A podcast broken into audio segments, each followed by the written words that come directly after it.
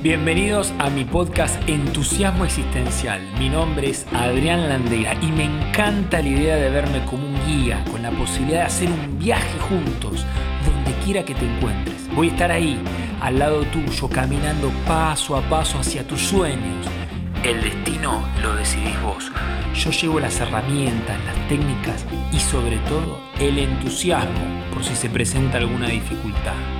Vamos, que el viaje está a punto de comenzar.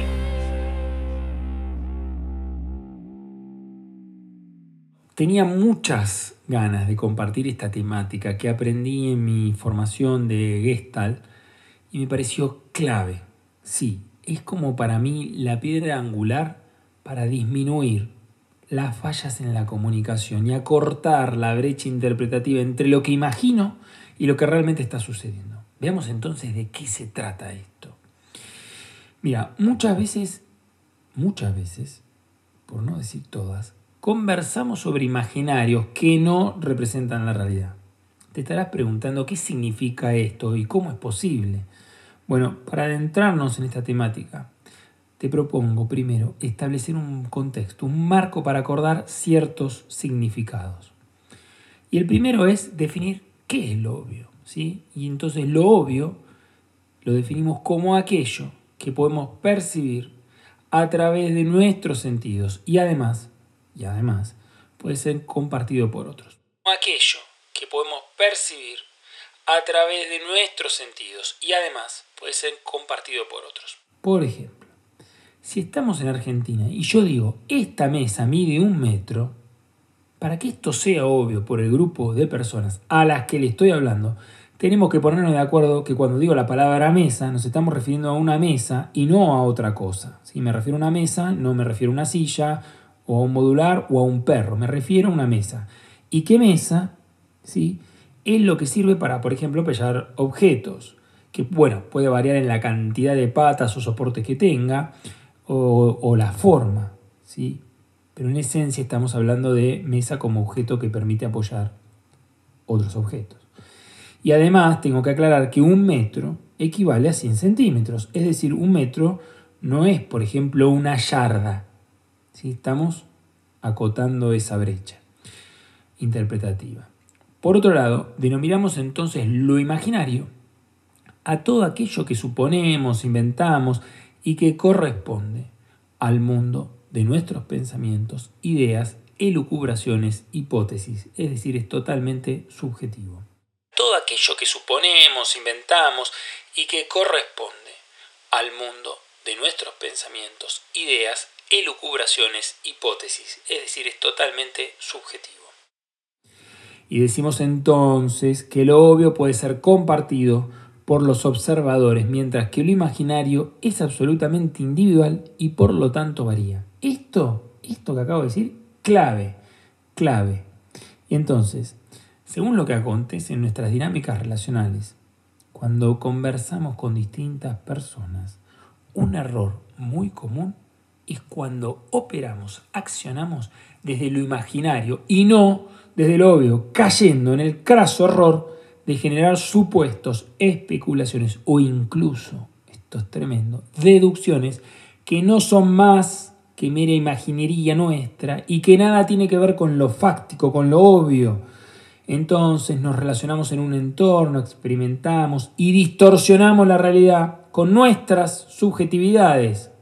A veces creemos saber lo que el otro está pensando, planeando o incluso cómo se comportará cuando en realidad no sabemos cómo las cosas son, sino cómo las interpretamos. Y eso, y eso tiene que ver con nuestra historia, nuestra deriva cultural, lo que aprendimos de pequeños y como nuestro cerebro, bueno, no es amigo de la incertidumbre, ¿sí? hacemos que la realidad encaje como somos nosotros, como queremos.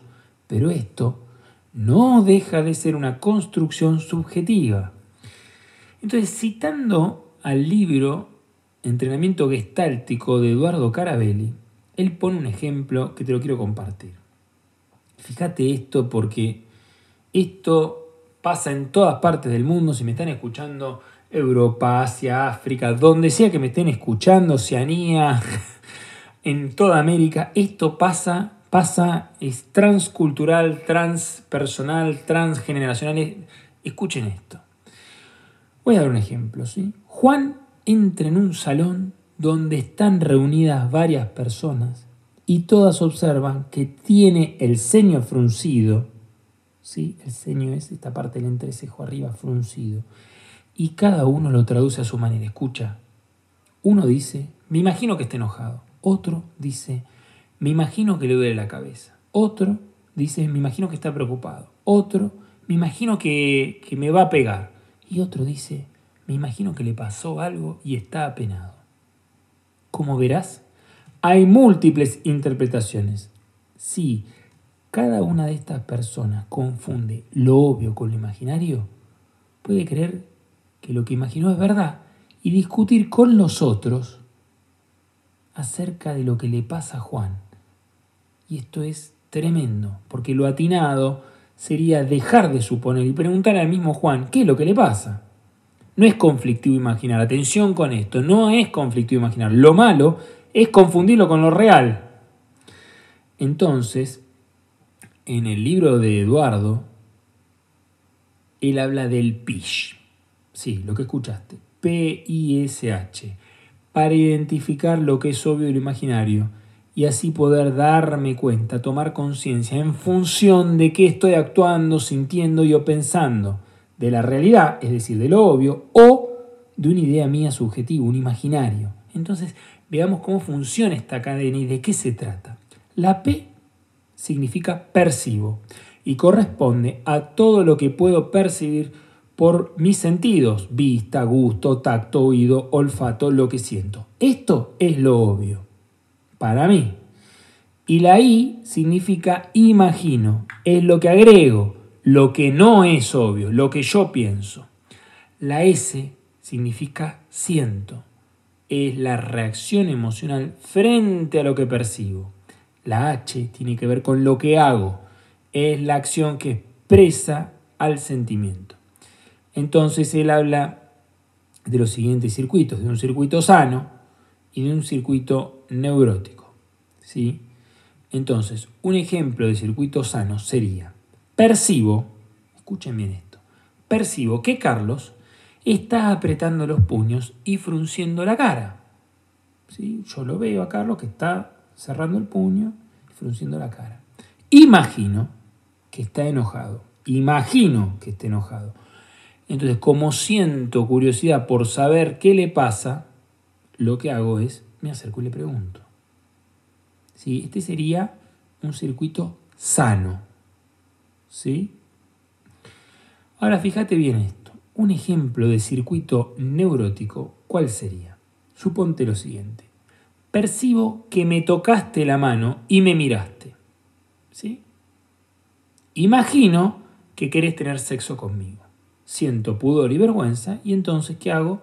Miro para abajo y salgo corriendo. ¿Vos te das cuenta de esto? En este último ejemplo, el sentimiento está basado en un imaginario, es decir, la cadena sensomotora se disparó en función de imaginario. Como le tocaron la mano y la miraron, lo interpretó como que querían tener sexo con ella. Entonces, sin chequear, sin contrastar, de ese imaginario sintió pudor, vergüenza y actuó en consecuencia, es decir, salió corriendo. Como dice Eduardo, en el circuito neurótico, la persona se conecta emocionalmente con sus imaginarios y se inventa estados emocionales que no se ajustan a la realidad. Lo fáctico que es, que me, me miró y me tocó la mano. Guarda con esto. Luego de leer esto, ¿de qué te das cuenta? ¿Cuánto hay en tu manera de relacionarte desde lo imaginario y de lo obvio. ¿Y qué sucedería si empezaras a vincularte desde el modelo del circuito sano, del que acabamos de ver? El circuito sano. Vimos el neurótico y el sano. Por otro lado, ¿qué consecuencias crees que tiene para tu vida el relacionarte según el modelo neurótico? ¿Sí? Y ahora que sabes esto del circuito sano y del circuito neurótico con el PISH, ya puedes hacer algo distinto o incluso si crees que es empezar a observarte. Para mí esto es lo rico. Yo no te puedo asegurar que vas a eliminar tu circuito neurótico. No, por ahí te relacionas con imaginarios. Claro que sí, creo Creo que todos lo hacemos. Sin embargo, ahora tenés la conciencia, poder registrar desde qué lugar te estás relacionando, si de un imaginario o de lo fáctico y real. Y de aquí es donde puedes echar luz para cortar la brecha interpretativa, sobre todo cuando coordinamos acciones con un otro. ¿sí? Y esto es típico de verlo en empresas, en ambiente de trabajo. Cuando miro que el jefe este, tiene el ceño fruncido para abajo y está refunfuñando, y dijo, como tiene, como imagino, que digo, tiene un mal día, está enojado, le pasó algo. Y si entonces no lo molesto y no le presento el informe, se lo, se lo paso mañana. Hice una tremenda macana, todo un imaginario. Yo no sé qué pasó. Entonces, chequear, clave, chequear. Ir y preguntar, no dar nada por obvio, nada por asumido. Ir y preguntar. Muchas gracias. Este episodio ha finalizado. Gracias por acompañarme y estar presente. ¿Y de qué manera crees que este contenido podrá mejorar tu vida? Recuerda que aquello que no pones en práctica, que experimentas, rápidamente lo olvidas. Si te ha gustado lo compartido, puedes suscribirte a mi canal de YouTube, Facebook o en Instagram en adrián.landeira para que sigamos conectados, compartiendo, en definitiva, más cerca. ¿Te imaginas si coincidimos en una conversación? Gracias.